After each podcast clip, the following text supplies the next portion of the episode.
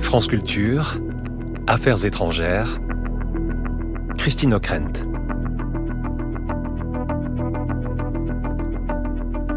Bonjour à tous. Plus on approche du deuxième et tragique anniversaire de l'invasion russe de l'Ukraine le 24 février prochain, plus on s'interroge sur les capacités des Européens à la soutenir suffisamment et durablement dans ce qui est devenu une guerre de position. Une autre question surgit aussitôt. Avons-nous les moyens d'assurer, le cas échéant, notre propre défense partout en Europe, Royaume-Uni inclus, à l'exception de la Hongrie? Nos dirigeants sont hantés par la perspective d'un retour de Donald Trump à la Maison-Blanche. Que vaudrait alors la protection dont bénéficie notre continent à l'abri de l'Alliance Atlantique et de l'article 5 de son traité qui garantit en cas d'attaque ennemie l'intervention solidaire des pays membres, à commencer par le plus puissant d'entre eux dont les moyens conventionnels et nucléaires restent stationnés en Europe. La France fait partie du dispositif, même si sa force de dissuasion, à la différence de la britannique, reste indépendante. Dès vendredi prochain, comme chaque année à pareille époque, Munich sera la chambre d'écho de ce concert d'interrogations et d'inquiétudes. La conférence sur la sécurité réunira dans la capitale bavaroise dirigeants civils et militaires, journalistes et espions, et bien sûr, nombre d'experts commencer par ceux qui nous font l'amitié ce matin de partager leurs analyses. L'administration Biden, bloquée par les zélotes de Trump au Congrès, ne parvient pas à reconduire une aide massive à l'Ukraine. Les Européens sont-ils capables de prendre la relève? Obus, drones, chasseurs de combat, quelles sont leurs capacités industrielles? Pourquoi tant de difficultés à mener des programmes communs? Malgré la réticence de certains États membres, la Commission européenne veut de nouveaux outils. Est-ce trop peu? Et trop tard? À Stockholm, la semaine dernière, Emmanuel Macron a rappelé une nouvelle fois la dimension européenne des intérêts vitaux de la France. Serait-ce une façon voilée de proposer aux partenaires la protection nucléaire française? C'est ce que nous allons comprendre et explorer ce matin grâce à vous, Claudio Mayor. Vous dirigez l'unité sécurité internationale et défense au sein de l'Institut allemand qui se préoccupe de ces enjeux. Avec nous, et je l'en remercie, Bruno Tertrais, directeur adjoint de la Fondation pour la recherche stratégique, conseiller géopolitique à l'Institut Montaigne. Camille Grand, euh, qui dirige le programme défense et sécurité au Conseil européen pour les relations internationales, ancien secrétaire général adjoint de l'OTAN, et Pierre Haroche, maître de conférence en relations internationales et sécurité à l'université Queen Mary de Londres. Claudia, je, commence avec vous. On a compris euh, dans cette interview surréaliste accordée par Vladimir Poutine euh, au propagandiste Tucker Carlson que euh, le dirigeant russe n'a pas envie d'envahir la Pologne et la Lettonie, il n'en voit pas l'intérêt. Euh, bon, on se souvient qu'il avait dit quand même à peu près la même chose à propos de l'Ukraine. Et on se souvient aussi que c'est à Munich, précisément en 2007, que Vladimir Poutine, auquel les dirigeants occidentaux euh, voyaient encore toutes sortes de vertus, euh, eh bien, il avait dénoncé avec virulence les ambitions occidentales. Qu'est-ce que vous attendez, Claudia, de cette conférence de Munich le week-end prochain? Euh, Bonjour de Berlin, pour commencer. Bah alors, les conférences de Munich sont toujours, euh, il y a toujours des surprises. Donc, on ne sait jamais vraiment à quoi il faut s'attendre, d'autant plus qu'il y a énormément de sujets, euh, du changement climatique en passant par la dissuasion jusqu'à l'intelligence artificielle. Donc, c'est difficile. Moi, ce que j'espère en ce qui concerne l'Ukraine, c'est un signal très clair de la part des Européens qui s'engagent dans la durabilité pour l'Ukraine, surtout là avec le blocage américain et surtout euh, euh, que cette année en Ukraine sera très difficile parce qu'il manque déjà les, des, euh, des ammunitions, des munitions, il manque déjà l'équipement militaire. Donc l'année sera très très dure. Donc il nous faut un signal clair de la part des Européens et au-delà de l'Europe, donc les autres pays qui soutiennent l'Ukraine comme la Corée, le Japon, l'Australie, et non seulement pour l'Europe, pour l'Ukraine, mais aussi pour la défense européenne. Parce que ce sont les deux grands chantiers qu'il faut avoir, euh, qu'il faut considérer. D'une part, soutenir l'Ukraine dans la durabilité.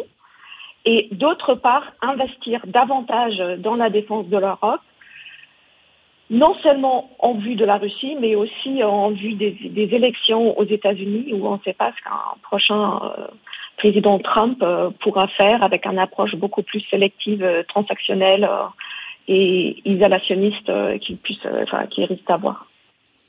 On voit déjà l'attitude des élus euh, républicains au Congrès et même au, Sénat, ou, ou, même au Sénat. Les républicains sont complètement sous l'emprise de Trump et s'opposent maintenant à un qu'ils souhaitaient de leur vœu il y a quelques mois à peine, Claudia. Donc, ce blocage du Congrès, ça veut dire que les 60 milliards de dollars à court terme que les États-Unis que l'administration Biden veut euh, envoyer à l'Ukraine, euh, pour le moment, à votre avis, c'est bloqué C'est bloqué, mais je crois que ce qui est important, c'est qu'aux premières vues, nous parlons des aides militaires pour l'Ukraine.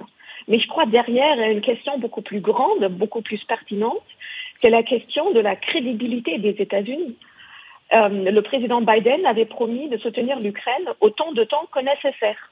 Et maintenant, on apprend que ce soutien n'est pas autant de temps que l'Ukraine en a besoin, mais juste le temps que les partis politiques arrivent à se mettre d'accord. Donc pour moi, ce qui est en jeu, c'est la crédibilité des États-Unis et la durabilité de son engagement. Et ça, ça va bien au-delà de l'Ukraine. Ça nous concerne en Europe et ça concerne aussi les alliés, par exemple, euh, en Asie. Donc je crois ce qu'il faut retenir du blocage euh, euh, du blocage américain, même si maintenant il y a des petits, des petits pas timides vers un déblocage de l'Ukraine, mais c'est pas sûr que ça sera vraiment débloqué. Mais je crois ce qu'il faut retenir, c'est sur le plan militaire, tout simplement, l'Ukraine manquera l'équipement. Euh, elle ne perdra pas le jour suivant, mais elle sera obligée d'adapter ses activités militaires. Elle n'aura pas assez de munitions, on le voit déjà maintenant. Il y a des fortes chances qu'elle devra se retirer. Le plan économique, c'est un peu moins désastreux parce que les Européens euh, euh, sont déjà le plus grand donneur pour, pour l'Ukraine.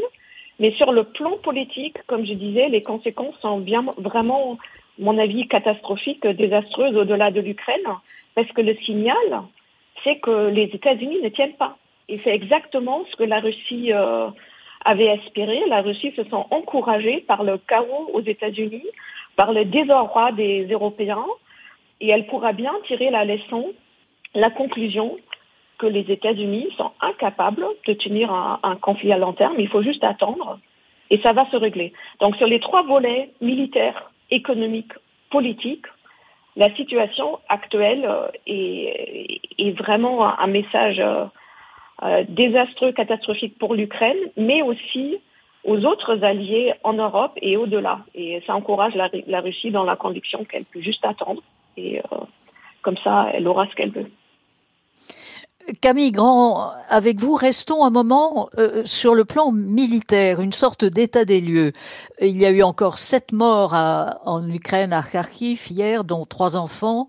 Hier, on a vu euh, côte à côte le nouveau chef d'état-major ukrainien, le général Sirski, qui remplace donc le très populaire Zaloujny, et il il insiste euh, sur le saut technologique euh, que doit franchir l'Ukraine en adaptant en fait sa tactique à la situation actuelle. Bon, dans cet état de choses, est-ce que les, Européens sont, capables euh, de l'aider à ajuster, comme le lui demande d'ailleurs le président Zelensky, à ajuster euh, les forces ukrainiennes à la situation actuelle je crois que d'abord, si on regarde la situation militaire telle qu'elle est sur le terrain aujourd'hui, elle est en fait plus contrastée que l'impression qu'on peut en avoir d'une ligne de front strictement figée. il se passe énormément de choses dans la, mer Noire, où les, les Ukrainiens ont réussi à vraiment déstabiliser la flotte russe de la mer Noire et à leur rendre la vie beaucoup plus difficile qu'avant le conflit en réalité. Euh, il se passe des choses dans l'espace aérien où les Ukrainiens continuent à contester euh, la supériorité aérienne russe, et il se passe des choses dans la frappe dans la profondeur, on, appelle ça chez les militaires, c'est-à-dire une capacité des Ukrainiens à mener des, opérations et des frappes, y compris en territoire russe, sur les nœuds logistiques, euh, les bases aériennes, etc. Donc on, a une situation qui est plus contrastée que le, le, simple front figé pourrait le suggérer. Ce que euh, les Ukrainiens cherchent à faire aujourd'hui, c'est de trouver les moyens de à la fois compenser le manque euh, d'artillerie, de moyens d'artillerie dont Claudia euh, Mayer parlait à l'instant, mais aussi euh, de trouver des, des, outils technologiques qui pourront leur permettre de faire la différence. Ce que je dirais sur le soutien des Européens là-dessus, c'est que les Ukrainiens sont très bons. ils font énormément de choses. Euh, ils produisent des euh, dizaines de milliers de drones chaque, chaque, chaque mois. Ils les utilisent d'une manière très intelligente. Ils ont toute une armée de euh, guerriers cyber. la question là-dessus, c'est quels sont les moyens qu'on peut ajouter à, ces capacités ukrainiennes, et notamment pour les aider à, d'abord à résister, puis ensuite à reprendre l'initiative comme souhaite le faire euh, le, le nouveau euh, patron des forces ukrainiennes. Et là, je pense qu'un élément qui va être déterminant, c'est les moyens de frappe à plus longue portée. Euh, on voit l'efficacité des missiles Scalp, Storm Shadow britanniques et français. Il y a un débat sur la livraison de missiles de croisière aussi à longue portée par l'Allemagne. Euh, et également la capacité à, passer à une génération de drones plus performants dans, les opérations militaires. Mais la grande déception, euh, c'est quand même la promesse des Européens à fournir à l'Ukraine un million d'obus euh, d'ici le mois prochain. On n'en a pas été capable. Je crois qu'on en est à 30 euh, de ces livraisons. Donc, est-ce qu'il n'y a pas du côté européen, euh, d'une chancellerie à l'autre, comme on dit, cette espèce de j'ose pas dire de ronronnement, mais enfin de refrain, euh, d'autosatisfaction? Oui, on fait tout ce qu'on peut, et d'ailleurs, regardez, et en fait, les chiffres ne sont pas bons. Camille. Alors, la réalité, c'est que les, livraisons, les livraisons sont effectivement trop lentes. Il y a sans doute eu, de la part des, institutions européennes, quand elles ont lancé ce chiffre de 1 million d'euros, d'un million d'obus, de, une sorte de euh, euh, parole performative qui n'a pas eu lieu. Euh, c'est-à-dire que euh, la réalité des choses, c'est qu'il faut pour ça un outil industriel qui soit réellement mobilisé, des contrats qui soient réellement passés, et tout ça c'est fait avec beaucoup de retard euh, par comparaison avec ce qui euh, euh, eût été nécessaire. et on voit aujourd'hui, on en paye le prix avec ces délais de livraison. Après, moi, je suis quand même plus optimiste sur la capacité des Européens à rattraper ce retard. C'est en train de se passer.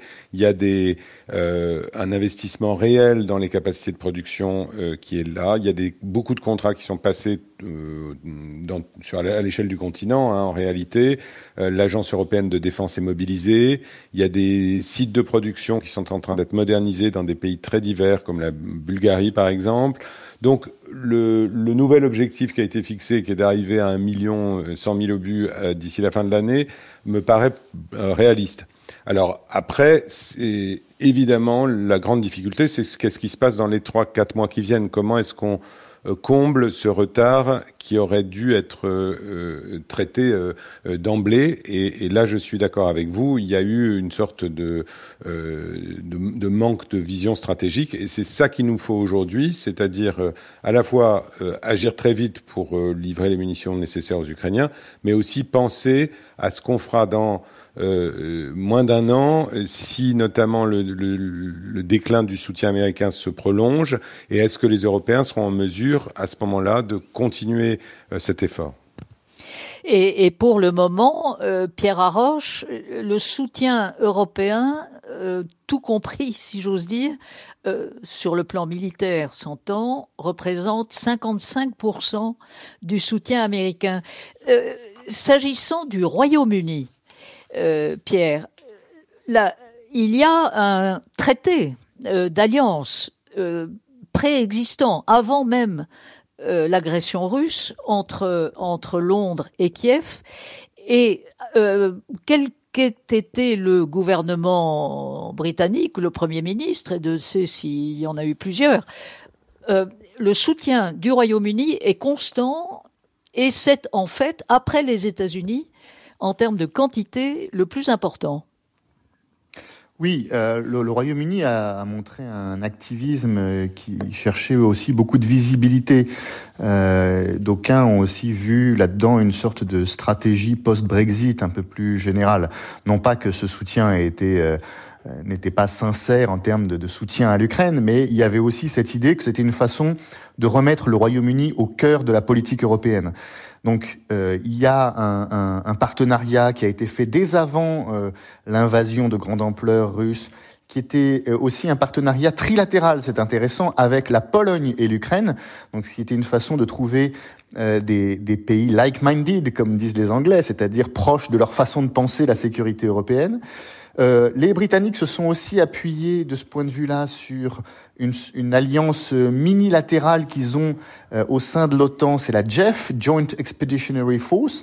C'est intéressant parce que c'est une donc c'est une un groupe d'États euh, d'Europe du Nord qui a vocation notamment à, à, discuter des questions expéditionnaires, mais qui a été mobilisé pour la question du soutien à l'Ukraine. Il y a eu plusieurs réunions de cette JEF consacré à l'Ukraine, au soutien à l'Ukraine, où euh, le président Zelensky est parfois intervenu. Donc là aussi, ils ont fait de ce cadre, ils ont réussi à faire de ce cadre un cadre pertinent pour la question du soutien à l'Ukraine.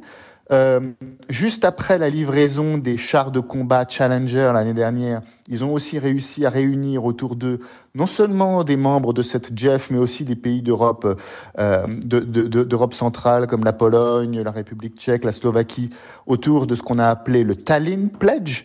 Euh, donc en Estonie, c'est-à-dire une sorte de, coalition d'États européens derrière le leadership britannique pour coordonner leur politique de soutien à l'Ukraine et de livraison d'armes à l'Ukraine.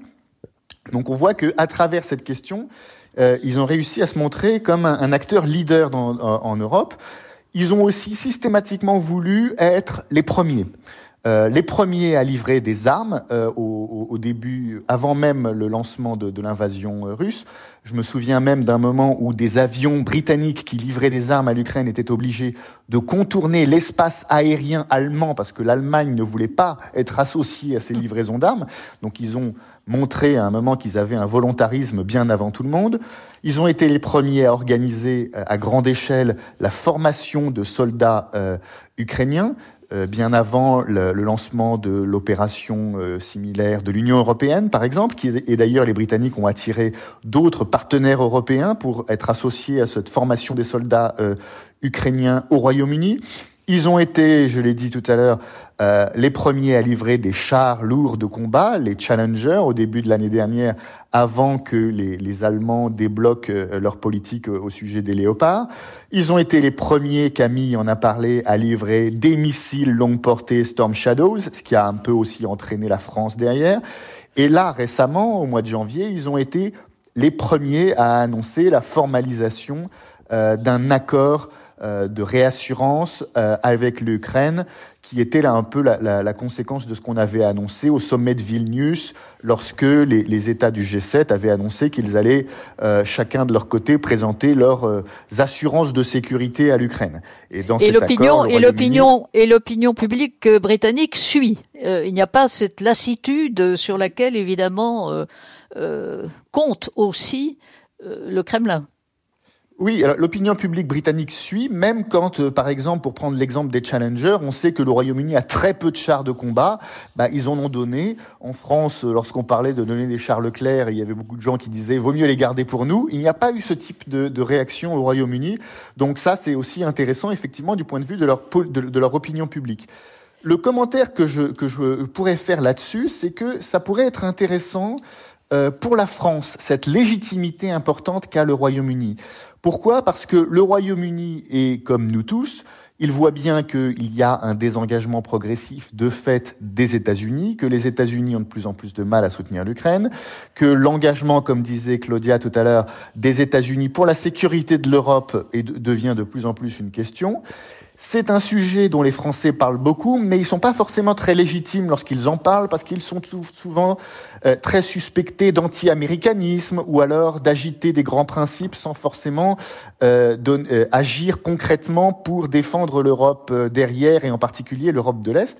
Donc, montrer avec les Britanniques qui, ont, qui sont très légitimes sur ces questions, qu'on a des préoccupations communes et qu'on peut penser peut-être un plan européen pour euh, répondre à ce désengagement progressif des États-Unis, je pense que ça pourrait être intéressant parce que les Français bénéficieraient de cette légitimité britannique et puis les Britanniques bénéficieraient du fait que la France est quand même au cœur de l'Union européenne parce que malgré tout, la faiblesse des Britanniques, c'est que n'étant pas dans l'Union européenne, il y a une limite à leur leadership. Ils peuvent passer par des petites, des petites réunions minilatérales comme celle que j'ai évoquée, mais c'est pas eux qui vont être les chefs de file d'une politique de mobilisation industrielle européenne. Précisément, Bruno Tertrais, euh, quand on regarde la cartographie, on s'aperçoit que euh, l'Alliance Atlantique, euh, l'OTAN, basée à Bruxelles, compte 32 membres. Sur ces 32 membres, 23 sont aussi membres de l'Union européenne. Quand il s'agit de cette dimension-là, entre ce que l'Union européenne peut faire et ce qu'elle veut faire. Euh, là encore, euh, on a on a compris dans cette interview surréaliste qui a été euh, diffusée avant-hier, donc ce monologue de Poutine devant ce faux journaliste américain ébahi. on comprend que les Européens n'existent pas et pourtant ils pèsent. Donc, comment décririez-vous d'un côté les ambitions européennes et d'un autre côté, ses moyens et ce qu'elle fait vraiment? Oui, je crois qu'on on va appeler ça la, dialectique du vouloir et du pouvoir. Il y a deux problèmes différents. Est-ce que les qu'est-ce que veulent les Européens et qu'est-ce que peuvent aujourd'hui euh, les Européens?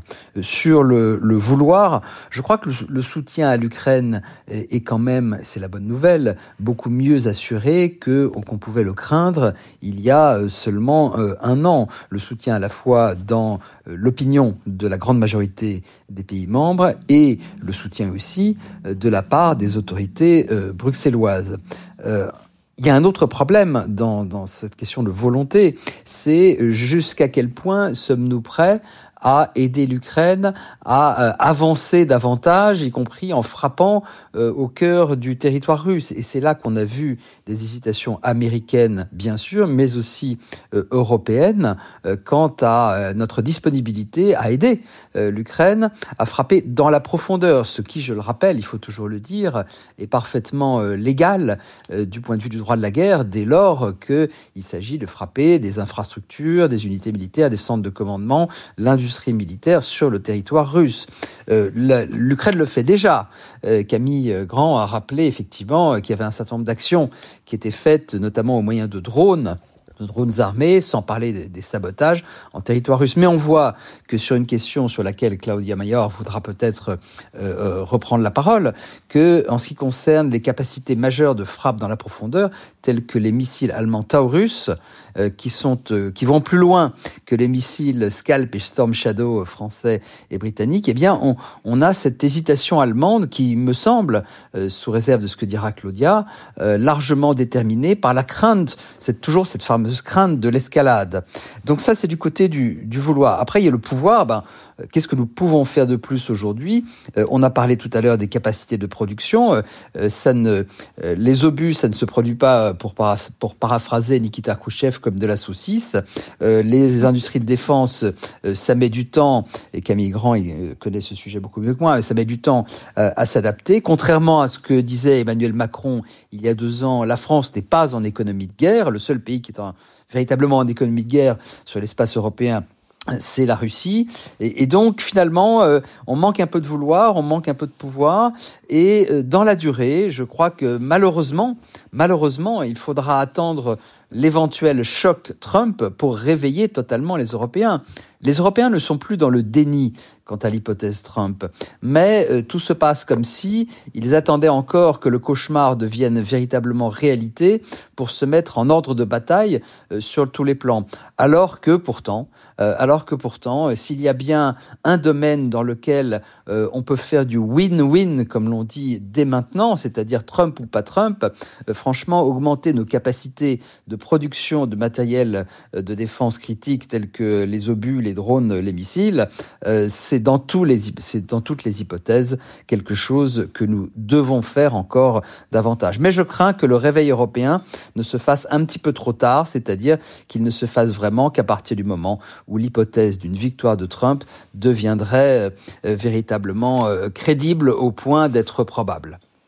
Mais il y a toujours, Bruno, euh, il y a toujours un courant d'opinion qui, au fond, euh, voit Trump euh, comme un scénario tout à fait envisageable et, et même peut-être euh, un scénario encouragé et qui rappelle, et c'est vrai, que Trump, paradoxalement, avait augmenté la présence militaire américaine en Europe à un certain moment et qu'il y a toujours ce décalage entre ces comment dire, ces éructations verbales euh, et puis ce qui est fait sur le terrain. Vous avez totalement raison, Christine. Mais euh, je, je, répondrai par, euh, par deux points. Le premier, au risque de l'évidence, Trump 2, ça serait bien pire que Trump 1 euh, pour un certain nombre de raisons euh, qui vont euh, du fait que ça sera un homme revanchiste, qui viendra cette fois avec un programme et une administration. Bon, ça sera totalement différent. Autrement dit, on ne peut pas, on ne peut pas dire ça sera juste un autre mauvais moment à passer. On a bien passé finalement Trump 1, eh bien on passera Trump 2. Donc ça c'est la ça c'est la première chose. La deuxième, euh, vous mettez l'accent euh, dans votre question sur euh, un point fondamental, c'est-à-dire le décalage qui peut exister, non seulement entre les intentions et les réalités, et c'est vrai qu'avec Trump, après tout imprévisible comme il est, on peut jamais euh, savoir de quel côté va tomber la pièce, mais aussi entre euh, les orientations présidentielles et euh, le fonctionnement de l'administration. Car vous avez totalement raison de le rappeler, sous Trump, la présence militaire américaine a augmenté, mais ça n'était pas tant parce que Trump lui-même l'avait demandé ou décidé, mais parce qu'il avait pour, schématiser, en faisant simple, laisser faire le Pentagone. Je ne crois pas du tout qu'il soit évident que euh, dans un deuxième mandat Trump, on puisse parier euh, sur, euh, sur, cette, sur cette éventualité. Encore une fois, un deuxième mandat Trump serait par nature, par construction, totalement différent, certes imprévisible, mais avec très peu de chances que ce soit dans un sens qui soit favorable aux intérêts américains. Je n'ai même pas parlé du fait que, par exemple, euh, la Pologne, l'allié préféré euh, euh, d'un grand nombre d'Américains, la Pologne n'est pas exactement gouvernée aujourd'hui par le même type d'équipe, le même type d'orientation politique que ça été le cas sous le premier mandat de Trump. Retournons à, Berlin, vous rejoindre Claudia Mayor. votre chancelier, le chancelier Scholz, était hier à Washington où il a déclaré l'Union européenne et les États-Unis doivent faire davantage pour aider l'Ukraine. Donc, je rebondis sur la remarque que vient, de faire euh, Bruno Tertrais. Pourquoi est-ce que l'Allemagne se refuse toujours à livrer les, missiles Taurus euh, qui seraient évidemment euh, extrêmement utiles à la défense ukrainienne et à l'offensive ukrainienne? Le, les, les taurus seront extrêmement utiles, ça c'est sûr, mais je crois qu'il faut aussi être clair qu'il n'y a pas un système d'armement qui change la guerre. Donc euh, on avait en Allemagne ces derniers mois un débat qui était extrêmement concentré sur euh, ces, euh, ces Taurus et on a ça donnait l'impression comme si on voyait seulement les Taurus, tout est réglé. Alors ça, il faut être très clair, la guerre ne sera pas décidée par un système. Mais néanmoins, je faisais aussi partie de ceux en Allemagne qui disaient mais envoyez-le. On voit le succès que les Scalp et les Storm Shadow ont apporté, euh, donc il faut les envoyer. Les raisons avancées par la chancellerie, ce sont surtout euh, les raisons techniques. Hein. il ne faut pas donner euh, les, les, informations sensibles. Il y a un risque, c'est les stocks allemands sont épuisés. Euh, donc il y avait plein de raisons qui ont été avancées. Moi, j'ai tendance à penser que la vraie raison derrière est effectivement ce que Bruno Tertrais disait, c'est la peur de l'escalade. Euh, c'est l'impression à Berlin que la France et la Grande-Bretagne, comme ce sont des puissances nucléaires, sont mieux protégées et euh, que l'Allemagne risque en quelque sorte euh, une réaction russe qu'elle aura du mal euh, à défendre. Personnellement, je pense que cette, cette explication, cette justification est très dangereuse parce que tout profondément, elle met en question la protection de l'OTAN. Parce que l'Allemagne est membre de l'OTAN, donc on part du principe qu'elle est sous la protection de l'OTAN.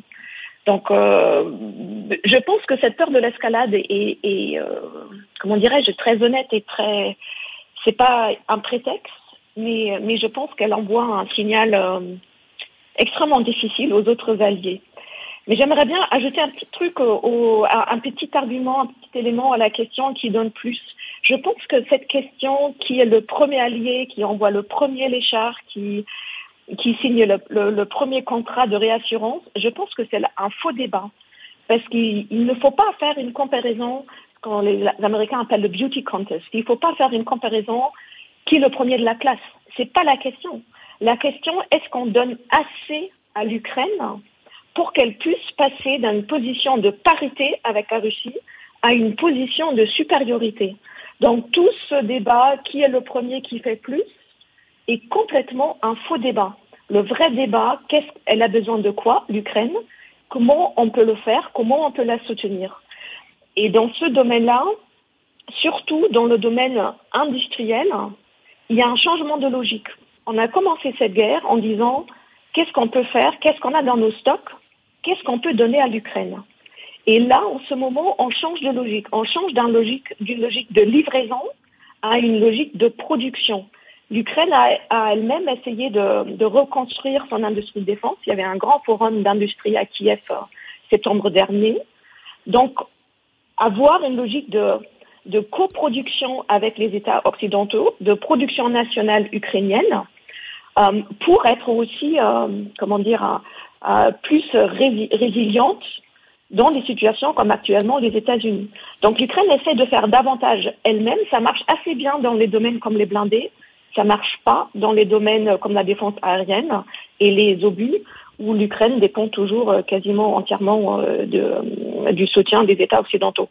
Mais je crois qu'il faut, il faut bien montrer ces changements de logique, de livraison à production, et surtout, il faut pas, il faut pas engager, il faut pas s'engager dans cette logique qui est le premier de la classe. C'est pas la question. La question, qu'est-ce qu'il faut faire pour que l'Ukraine gagne? Mhm. Euh, Camille Grand, oui, dans, le même esprit, même si ne faisons pas de, palmarès euh, de fin d'année scolaire, mais enfin, il faut quand même rappeler que l'Allemagne euh, fournit à l'Ukraine, je crois, dix fois plus de soutien militaire que la France. Néanmoins, comment basculer dans euh, ce que demande Claudia, c'est-à-dire cette logique de coproduction industrielle, alors que l'on voit euh, l'enlisement euh, dans lequel s'enfonce un certain nombre de grands projets, tantôt franco-allemands, euh, tantôt euh, franco-espagnols, italiens, allemands, tous ces sujets où sont impliqués des industriels de défense et où, en fait, on a l'impression que chacun défend d'abord son précaré, et c'est aussi l'attitude des gouvernements. Alors, je crois que là, il y a, deux, éléments de, réponse. D'abord, il y a la question du soutien à l'Ukraine et de la coopération avec l'Ukraine. Et là, il y a une, sorte d'opportunité qui est devant nous, qui est de comment est-ce qu'on peut euh, euh, installer des sites de production en Ukraine, travailler avec euh, l'industrie ukrainienne pour notamment tirer toutes les, bonnes leçons de ce qu'ils ont appris dans ce conflit. donc ça, c'est un élément sur lequel il y a un certain nombre de, de pays qui sont assez en avance et d'industriels qui sont assez en avance, notamment des pays nordiques qui ont beaucoup investi dans cette coopération et, et, quelques industriels comme Rheinmetall en Allemagne qui ont, qui ont misé sur, sur cette, sur cette coopération et cette production en Ukraine au service de l'Ukraine.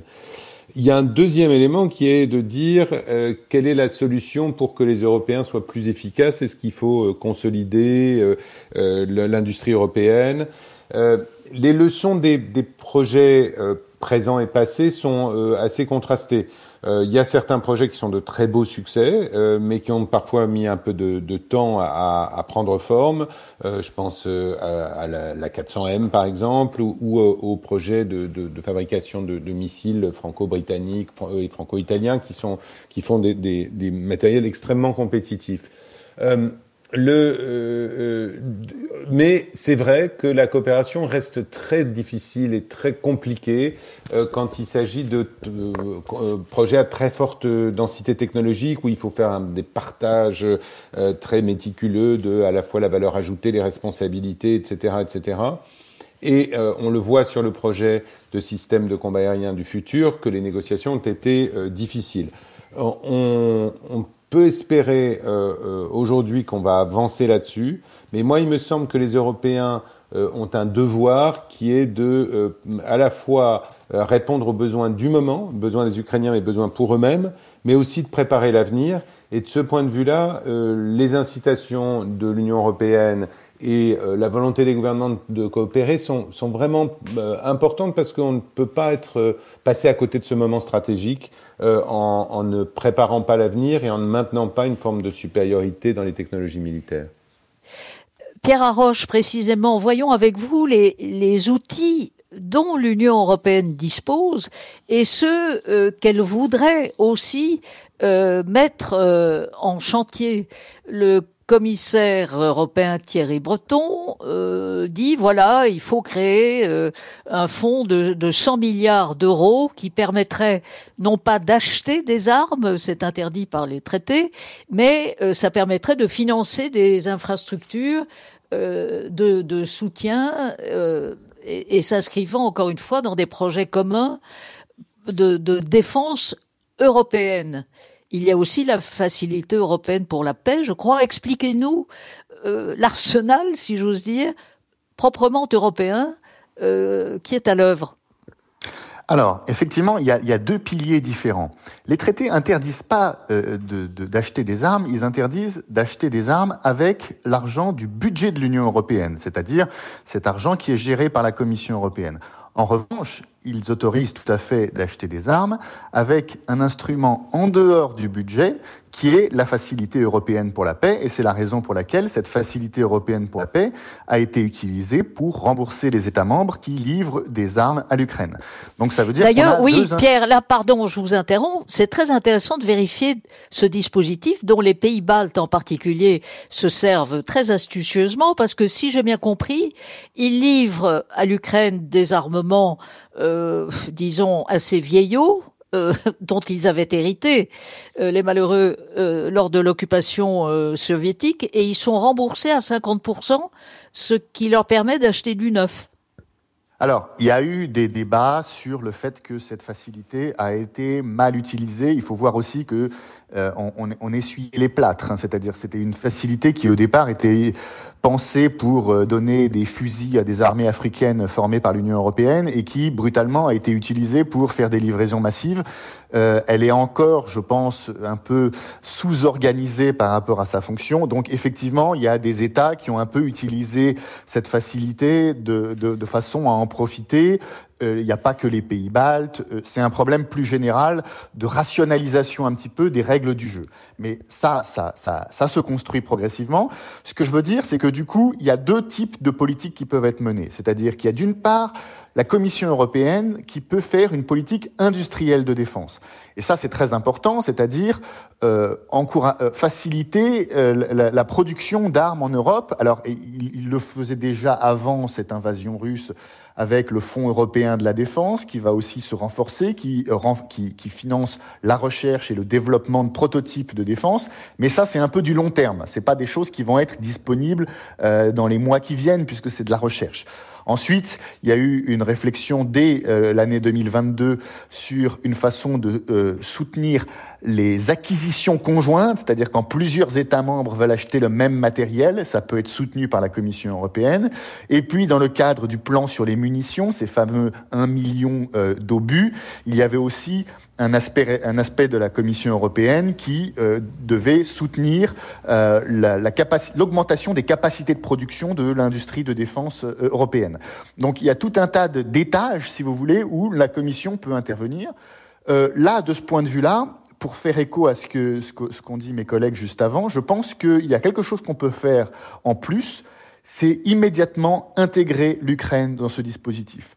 En s'appuyant sur le fait que l'Ukraine euh, est entrée dans des négociations d'adhésion avec l'Union européenne, que beaucoup de gens savent que ces négociations d'adhésion vont prendre du temps, mais que ce serait bien que l'Union européenne envoie très vite des signaux concrets de ce qu'on peut faire avec les Ukrainiens. Donc moi, quelque chose que j'ai plusieurs fois proposé, c'est que finalement la première étape de cette adhésion graduelle de l'Union de, de l'Ukraine à l'Union européenne, ce soit que l'Ukraine rentre dans tous ses instruments industriels de défense et que donc l'Union européenne puisse accompagner cette montée en puissance de l'industrie de défense ukrainienne. On parlait euh, des drones tout à l'heure, le fait que l'Ukraine veut avoir des drones plus performants que, euh, que, que, la Russie, que les capacités de brouillage russes, veut investir beaucoup dans l'intelligence artificielle pour renforcer ces drones. Tout ça, c'est quelque chose qui pourrait être fait de façon plus efficace avec des partenariats européens. Et ce serait aussi utile, et ça aussi c'est très important, à l'industrie de l'Union européenne, parce qu'on voit que l'Ukraine, comme on l'a dit, est devenue un laboratoire extraordinaire d'innovation et d'innovation extrêmement rapide dans ces domaines. Donc finalement, l'industrie de l'Union européenne en bénéficierait de ces, de, ces, de ces échanges avec l'industrie ukrainienne. Et qu'en est-il de la proposition de Thierry Breton, donc un, un, un nouveau fonds de, de 100 milliards, un peu sur le modèle de ce qui avait été fait avec succès euh, pour l'acquisition de vaccins euh, au moment du Covid ça, c'est une question, c'est une question plus générale. Je ne sais pas si ça peut être fait entièrement dans le cadre de euh, la Commission européenne, parce que je pense que quand, on a commenté l'échec relatif ou en tout cas temporaire du plan munitions, ce qu'il faut voir, c'est que on a, on a, on a fait ce plan à moitié. On s'est donné un objectif ambitieux, comme ça a été dit, mais est-ce qu'on a dit qu'on allait tous négocier le même contrat et négocier d'une seule voix avec l'industrie? Non. Euh, l'agence européenne de défense a été impliquée. Elle a révélé elle-même qu'elle n'avait reçu un mandat que de sept États membres de l'Union européenne pour négocier ces contrats. Ça veut dire que beaucoup d'États membres, et en particulier les gros, ont décidé de négocier des contrats de leur côté ou avec quelques partenaires. Ça veut dire qu'on reste en ordre dispersé. Et lorsque la Commission européenne a dit, pour arriver à ce 1 million d'obus, il faut qu'on puisse donner des injonctions réglementaires à l'industrie pour qu'elle euh, oriente ses priorités vers ses, euh, euh, en priorité vers ses, vers ses productions et qu'elle s'oriente en priorité vers les besoins européens et pas pour les exportations en dehors de l'Union européenne, les États membres se sont montrés très réticents en disant bah c'est pas à la Commission européenne de diriger notre industrie de défense. Donc on est resté un peu au milieu du guet et c'est pour ça que l'activisme effectivement de la Commission européenne est aussi important. Mais il faut aussi se demander qu'est-ce qu'on fait avec des instruments type Facilité européenne pour la paix qui permettent aux États membres d'acheter des armes tous ensemble. Moi, je plaide pour que cette euh, facilité européenne pour la paix, ça devienne un vrai budget collectif qui permette pas de rembourser à, plus ou moins longue échéance des États qui ont déjà acheté du matériel pour l'Ukraine, mais qui permette de passer tous ensemble, en parlant du seul voix, des contrats auprès de l'industrie et qui donnent une visibilité à l'industrie. Parce que si vous dites à l'industrie, il y a un ou deux États qui veulent vous acheter des munitions pour un an, ils se disent, bon, est-ce qu'on va fabriquer des nouvelles usines pour ça? En revanche, si vous leur dites, il y a toute l'Union européenne qui veut vous passer des contrats pour dix ans, alors là, ça peut, vous pouvez d'une certaine manière prendre le pouvoir sur l'industrie, exactement comme la Commission européenne a pu donner des injonctions très précises et très ambitieuses à l'industrie pharmaceutique lorsqu'elle parlait au nom de l'Union européenne en leur disant vous allez fabriquer tant de vaccins et très vite. Voilà. Donc là, il y a vraiment, euh, Bruno Tertrais parlait tout à l'heure de pouvoir, il y a une marge très claire pour augmenter notre capacité, mais ça demande bien évidemment un peu de centralisation. Mais ça, il faut l'assumer parce que dire d'un côté on a des objectifs ambitieux mais on veut pas s'en donner les moyens, ça, ça, ça, s'effondre très vite. Bruno Tortrait, on, touche évidemment là euh, à l'aspect le plus délicat de la construction européenne, qui, il faut le rappeler, n'est pas un système fédéral. Et donc, bien évidemment, euh, s'agissant de défense et de souveraineté nationale, euh, les États, et pas seulement les plus gros, sont évidemment à cheval sur les principes. Il est un domaine, et vous venez de publier un, ouvrage tout à fait passionnant sur la question, Pax Atomica, euh, aux éditions Odile Jacob. euh, un domaine où la France et le Royaume-Uni ont une posture tout à fait singulière, puisque ce sont les deux puissances européennes qui sont des puissances nucléaires.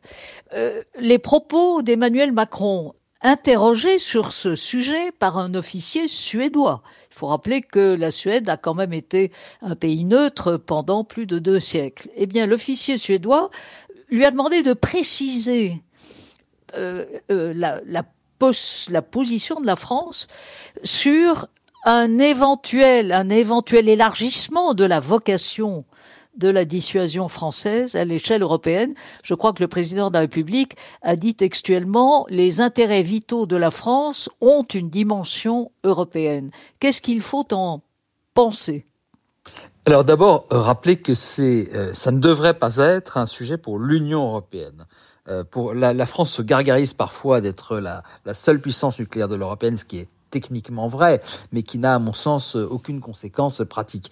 D'ailleurs, vous remarquerez bien que quand Emmanuel Macron parle de ces sujets, il dit l'Europe, il ne dit pas l'Union européenne. Il ne faut pas du tout que l'Union européenne soit impliquée dans le sujet de la dissuasion nucléaire. D'abord parce que le, Royaume-Uni n'y est plus. Ensuite, et même si le Royaume-Uni y était, si vous voulez tuer un sujet sensible et touchant au cœur de la souveraineté nationale, eh bien, vous le donnez à l'Union européenne. Donc, c'est une manière euh, rapide de dire que euh, si ce sujet est traité au niveau européen, ça ne sera pas dans le cadre de l'Union européenne. Alors, Macron, Emmanuel Macron, effectivement, en Suède, a été interrogé sur ce sujet, ce qui en soi, vous le soulignez, c'est tout à fait significatif. Je crois que la Suède a fait ça, sa révolution nucléaire, si j'ose dire, il y a déjà quelques années, et on voit que entre les partisans du désarmement dans cette culture autrefois faussement appelée pacifisme, en tout cas euh, neutraliste de, la Suède, euh, ont perdu la bataille il y a déjà euh, il y a déjà quelques années, avant même, à mon sens, l'invasion pleine et entière, si j'ose dire, de, de l'Ukraine par par la Russie.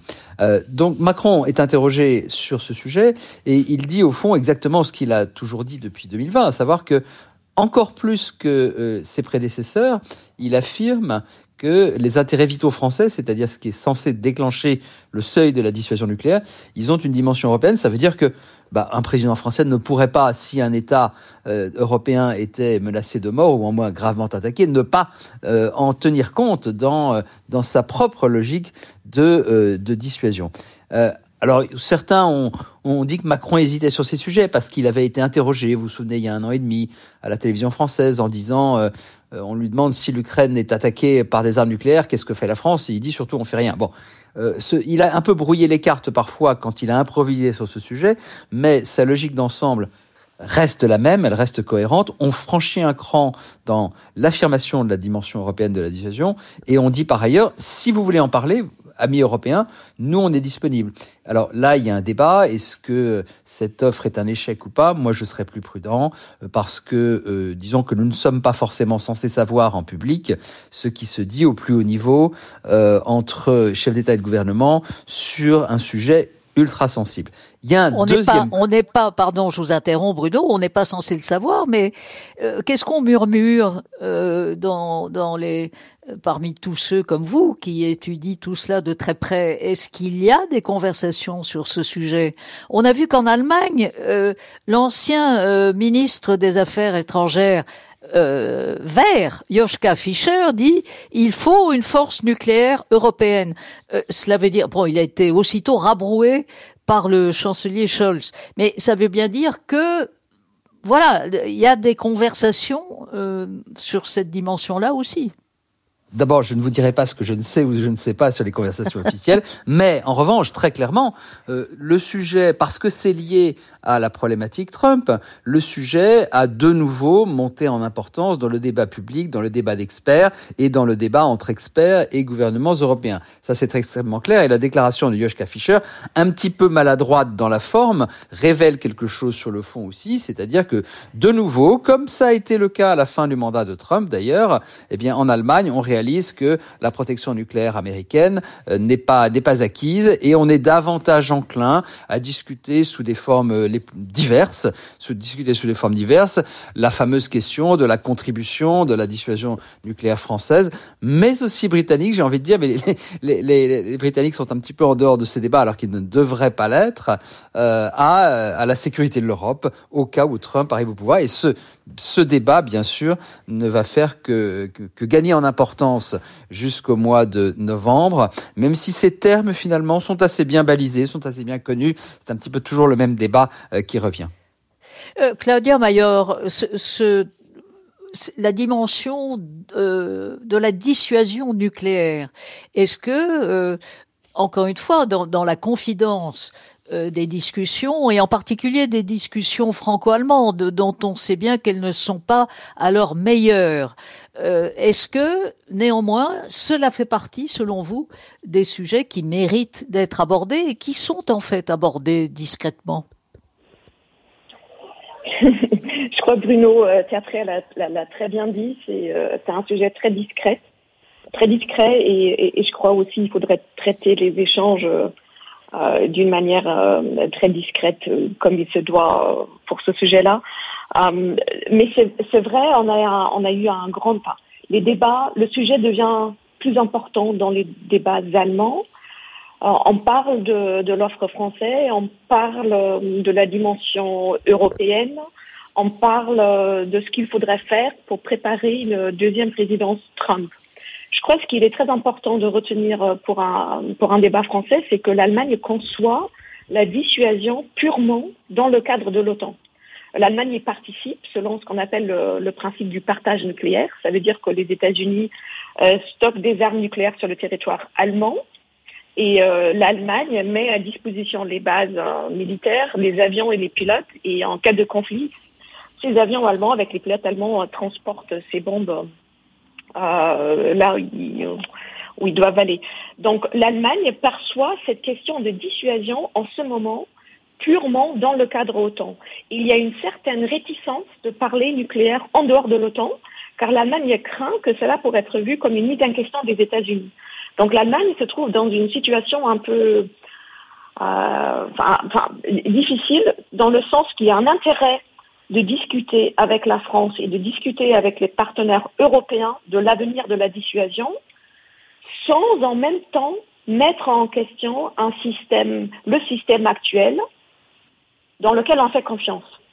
Donc ça explique un peu la, la, la réaction très réticente, timide, calme de l'Allemagne, parce que oui, certainement, il faut en parler, mais non, il ne faut pas mettre en question le système actuel, parce qu'on sait aussi tous que tout changement euh, au système actuel, tout changement au système d'utilisation en place, euh, a un risque d'instabilité pour euh, aussi bien pour l'Europe que pour la Russie et tous les autres États. Donc c'est un sujet très sensible, très délicat en Allemagne.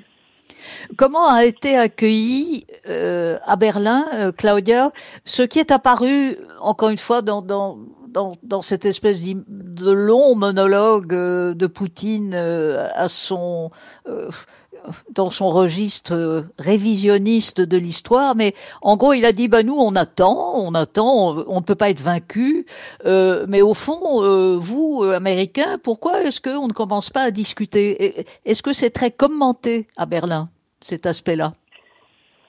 Euh, C'est commenté, mais il y a aussi une compréhension très claire, c'est que l'Ukraine est un tas souverain. Toute cette guerre est une, est une guerre, euh, et au cœur, il y a la souveraineté de l'Ukraine. Donc, des négociations auront seulement lieu si l'Ukraine souhaite s'y engager. Euh, moi, personnellement, je pense qu'en ce moment, ce n'est pas le moment des négociations. La Russie n'a pas changé ses objectifs dans cette guerre. Elle veut toujours rayer l'Ukraine en tant qu'État indépendant de la carte européenne. Donc la, Russie n'a pas changé ses intentions. On voit dans les activités militaires des dernières semaines, des derniers mois, euh, qu'elle vise à détruire l'Ukraine et euh, qu'elle commet des crimes de guerre en visant explicitement euh, les villes, la, la, vie civile de ce pays-là. Donc les intentions n'ont pas changé et la Russie a prouvé plusieurs fois dans le passé qu'elle a les moyens militaires euh, pour atteindre ses buts.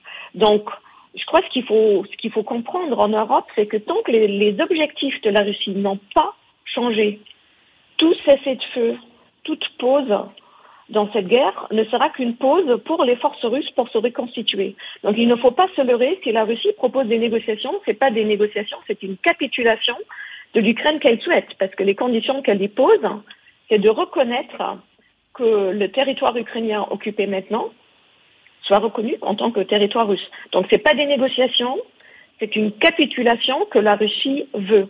Et donc il faut être très très clair euh, c'est une question que l'Ukraine décide. Elle engage les négociations quand elle le souhaite.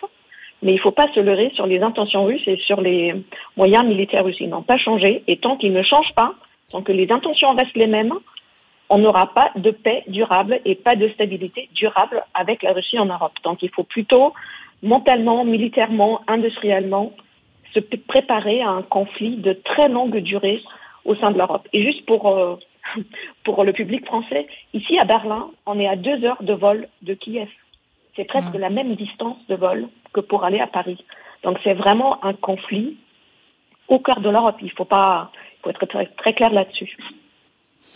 Néanmoins, Claudia, ce, ce, ces convictions sont-elles partagées au moment où on voit quand même un courant pacifiste qui se qui se réveille et qui se nourrit euh, euh, des chiffres. Pourquoi dépenser autant d'argent euh, alors que bien évidemment, bon, il y a, y, a, y a, tellement de morts et à quoi ça sert Et on sait à quel point la, la coalition politique au pouvoir à Berlin, au niveau fédéral, grince de toutes parts. Oui, il y a un courant pacifiste très clair. Il y a régulièrement des lettres euh, qui sont publiés et qui appellent euh, à faire la paix, à arrêter les livraisons d'armes. C'est vrai. Donc, on a un débat très engagé en Allemagne quand je le compare avec le débat en France ou en Grande-Bretagne. Ça n'a rien à voir. Il y a vraiment régulièrement des débats sur comment arrêter, qu'est-ce qu'il faut faire. Mais il faut être aussi très clair que le gouvernement, le chancelier, même s'il donne l'impression d'être réticent, il a été très clair dans son soutien pour l'Ukraine militaire sans engager de ce beauty contest dont je parlais, l'Allemagne est le deuxième dans la liste des du soutien militaire derrière les États-Unis pour l'Ukraine. Donc même si on a un débat politique, un débat public très controversé, le message politique du chancelier et les livraisons d'armes ont été conséquents. Un peu long, je l'avoue, moi j'aurais aimé que ça soit plus vite, euh, un peu long, un peu réticent, mais ils étaient là. Il y, a, a eu, il y a quelques jours, un, une tribune co-signée par le chancelier Scholz et d'autres euh, chefs d'État européens où ils ont appelé à plus de soutien militaire, politique, économique dans la durabilité pour l'Ukraine. Donc euh, je crois même s'il y a un débat public difficile, la direction politique par le chancelier et surtout aussi par la ministre des Affaires étrangères Annalena Baerbock était très claire euh, euh, et j'espère que et j'espère que ça tient. eh bien, nous l'espérons tous, bien sûr. Et je signale, euh, Claudio, un papier très intéressant que vous avez publié sur la plateforme euh, de votre euh, centre de recherche allemand, donc le German Institute for International and Security Affairs. Un papier précisément sur les garanties de sécurité qui pourraient être offertes à l'Ukraine, les différents scénarios allant jusque euh, jusqu'à son entrée dans l'OTAN proprement dit. Donc merci à vous Claudia. Je remercie euh, aussi Pierre Arroche, donc maître de conférence à l'université Queen Mary de Londres. Et je rappelle un papier que vous avez publié dans Le Monde il y a quelques semaines, c'était en décembre euh, dernier, en le titre, en Ukraine, l'Europe vit son moment d'Hémosthène. C'est joliment dit. Euh, Bruno, Bruno Tertrais, vous avez publié, vous venez de publier chez Odile Jacob Pax Atomica, théorie, pratique et limite de la dissuasion. Et je rappelle évidemment aux éditions de l'Observatoire La guerre des mondes, le retour de la géopolitique et le choc des empires. Camille Grand, merci à vous. Vos papiers sont publiés très régulièrement sur la plateforme de, euh, du think tank du Conseil européen pour les relations internationales, ici à fait une, une plateforme nourrie en toutes sortes de papiers fort utiles à qui s'intéresse, comme nous tous, à ces sujets. À la réalisation ce matin, Luc-Jean Reynaud, à la technique Noé Chaban. Je remercie, comme chaque semaine, Mercian Ezich et la documentation de Radio France qui m'ont aidé à préparer cette émission. Nous sommes samedi et vous avez bien sûr rendez-vous avec Nora Amadi sous les radars. Bon week-end et à samedi prochain.